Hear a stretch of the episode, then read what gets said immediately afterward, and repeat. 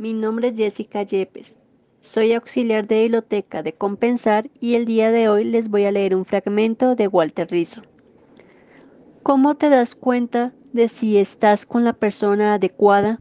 Porque casi todo fluye de manera relajada y natural. No tienes que pasar horas tratando de convencer al otro sobre cuestiones que para ti son más que obvias. ¿Cuáles serían aquellos ingredientes mínimos para que una relación sea funcional? Básicamente dos. Tranquilidad y deseo manejable.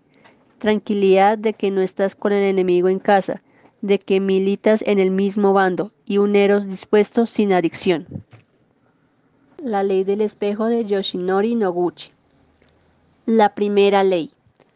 Todo lo que me molesta, irrita, enoja o quiero cambiar dentro del otro está dentro de mí.